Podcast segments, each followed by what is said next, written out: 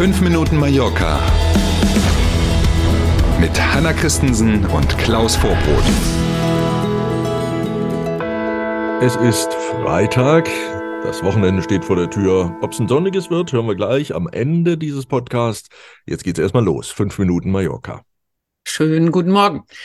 Die Balearenregierung hat Ärger in Madrid bekommen. Einige gesetzliche Regelungen im Zusammenhang mit den Folgen des Krieges in der Ukraine sind wohl nicht mit der spanischen Verfassung vereinbar.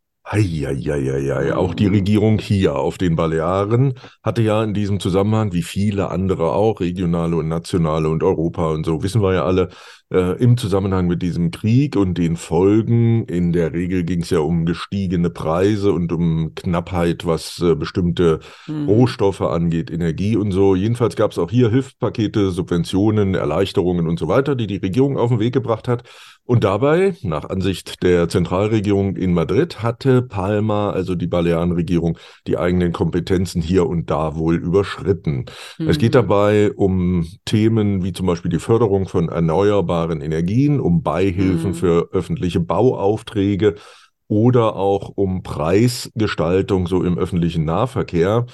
Jetzt gibt es eine gemeinsame Kommission, die soll jetzt nach Vorschlägen suchen, wie man diese Regelungen so anpassen kann, dass sie mit der Verfassung von Spanien wieder übereinstimmen. Ja, im Wesentlichen sind es ja technische Details mhm. in der Gesetzgebung, aber trotzdem, äh, es wird natürlich kein gutes Licht auf die Arbeit der Regierung in Palma, zumal es nicht zum ersten Mal ist, wo so eine Situation entsteht.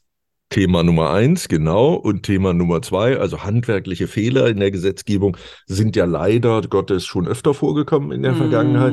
Und was natürlich, ne, wir sind wieder bei unserem Lieblingsthema, extremst besonders ärgerlich ist, sowas im Wahljahr aufploppen zu lassen, mhm. schafft ja. natürlich nicht unbedingt mehr Vertrauen beim Wahlvolk, ja. logisch. Genau. Wir hatten ja schon über Nicole Kidman gesprochen, mhm. die derzeit auf Mallorca ist. Offenbar hat sie sich in die Insel verliebt, was wir ja gut verstehen können. Absolut. Ne? Müssen wir mal gucken, ob das länger hält als die Liebe zu Tom Cruise damals. Das ist aber ein anderes Thema. Genau. Guckt man also auf den zum Beispiel Instagram-Account der Kidman, dann kriegt man genau diesen Eindruck. Sie überschlägt sich förmlich mit Mallorca Liebesbekundungen dort in den Social-Media-Auftritten. Zu sehen ist sie in Palma, übrigens auffälligerweise mehrfach vor ein und demselben Restaurant.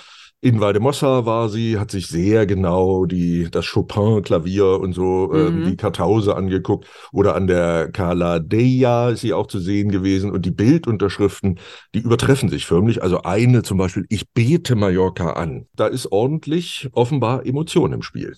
Ja, Nicole Kidmans Millionen Follower in Social Media überall auf der Welt werden dadurch Mallorca natürlich auch für sich entdecken und äh, besonders in den USA mit den Direktflügen nach Palma steigt das Interesse für die Insel weiter. Klar, logisch, da auch da gucken ja ganz, ganz viele Fans sich ähm, deren Instagram-Account an. Also manchmal, wenn man das so alles sieht, dann könnte man den Verdacht kriegen, die Kidman hat einen Vertrag mit dem Tourismusministerium hier. Hat sie aber nicht, ne?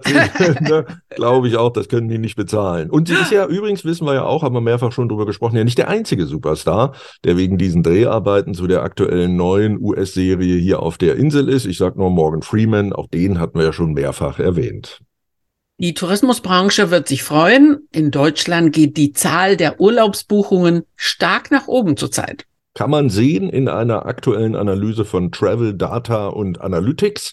Die haben wir gefunden im Tourismusfachportal Reise vor neun und da kann man tatsächlich so letzte Dezemberwoche geht das los und dann in den Januar rein einen deutlichen Anstieg der Buchungen im deutschen Markt, den äh, Pfeil nach oben sehen. Allein in der ersten Januarwoche haben die Deutschen nach dieser Statistik Urlaubsreisen im Wert von 700 Millionen Euro gebucht insgesamt. Mhm. Ne, das ist jetzt schon ein Drittel mehr als in der gleichen Woche im Jahr 2019. Ähm, irre, hm, tatsächlich. Mhm. Neben den klassischen Urlaubszielen, zu denen Mallorca und die Nachbarinseln ja gehören, haben wir schon gesagt, geht auch das Geschäft mit den Fernreisen jetzt wieder nach oben.